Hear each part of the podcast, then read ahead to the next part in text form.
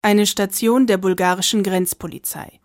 An der Seite des Geländes steht eine verfallene Baracke, darin Menschen, offenbar Flüchtlinge, festgehalten, offenbar ohne Wasser, ohne Essen, ohne Toilette, teilweise tagelang, berichten sie. Ein verbotener Ort an der Außengrenze der EU, gefunden im Rahmen einer Recherche des ARD-Magazins Monitor mit Lighthouse Reports und europäischen Medienpartnern.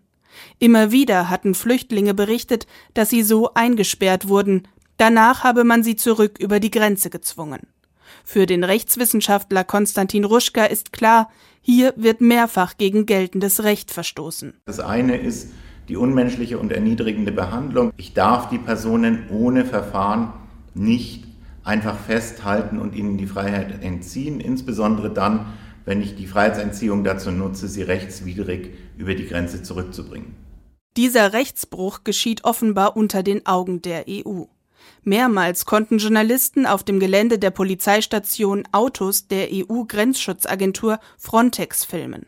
Frontex sagt auf Nachfrage, man wisse von all dem nichts, Dabei sind Frontex-Beamte im selben Ort stationiert. Dadurch, dass Frontex vor Ort ist, bekommt Frontex natürlich alles mit. Und wenn die das nicht verändern, sondern darüber hinwegschweigen, dann machen die sich mit schuldig. Sagt Wenzel Michalski, Direktor von Human Rights Watch in Deutschland. Und Bulgarien ist kein Einzelfall. Die Recherchen zeigen, in Ungarn wurden Flüchtende offenbar regelmäßig in Schiffscontainern eingesperrt, in Kroatien sollen sie über Stunden in brütender Hitze in Transporter eingepfercht worden sein. Danach werden die Menschen zurück an die Grenze gebracht. Raus aus der EU, ohne Chance auf ein Asylverfahren. Die betroffenen Länder zeigen sich ahnungslos. Die EU-Kommission betont auf Nachfrage, dass EU-Recht an den Außengrenzen eingehalten werden müsse. Für Wenzel Michalski sind das nur Lippenbekenntnisse.